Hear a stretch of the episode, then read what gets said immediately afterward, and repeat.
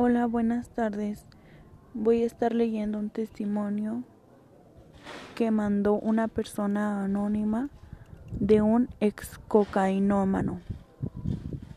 Mandó esta carta diciendo esto. He perdido 10 años de mi vida en los que no me he entregado suficiente a mi mujer y a mis hijos. Algún ascenso laboral, la posibilidad de trasladarme de residencia, etc. Solamente con el tesón y mucha voluntad, además de ayuda necesaria que yo he encontrado en la que se puede conseguir salir de este mal que tenemos y que tanto daño nos hace. Yo aconsejo a los que pueden estar en una situación parecida a lo que yo tenía que se pongan en manos profesionales, que se planteen seriamente la situación y que sean capaces de recuperar la alegría de vivir y volver a la vida y al hogar. La triste realidad es que era demasiado joven y me dejé llevar por las circunstancias y, por qué no decirlo, por los amigos. A mis 17 años me veía allí plantada consumiendo cocaína. Fue el principio de los cinco años que duró mi pesadilla. Presa de mis mentiras, de robos, de dinero en casa, de días sin aparecer ni dar señales de vida, de abandonar mis estudios, la culpable de los llantos y penas de mis padres.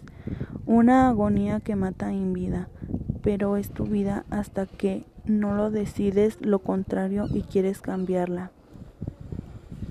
Deseas morir y morirte es lo mejor que te deseas cuando estás enganchado a la cocaína. No se puede vivir sin ella. ¿Alguien se imagina poder vivir sin aire? Los ataques de ansiedad te oprimen el pecho cuando te terminas la última bolsa. Ya no hay más dinero, pero lo necesitas más y más y más. Ahora tengo 24 años. Mi existir en este mundo ha cambiado desde que afronté mi enfermedad y abrí los ojos. Busqué el apoyo de mis familiares y ayuda. Junto con todos ellos y mis ganas de superación, hoy puedo gritar que soy ex cocainómano. Llevo dos años y medio sin consumir y así me mantendré hasta el día que me muera.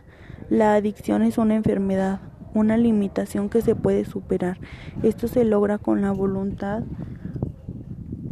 férrea, la motivación y el cambio de ámbitos y estilo de vida de la persona que quiere dejar la adicción y la ayuda profesional adecuada.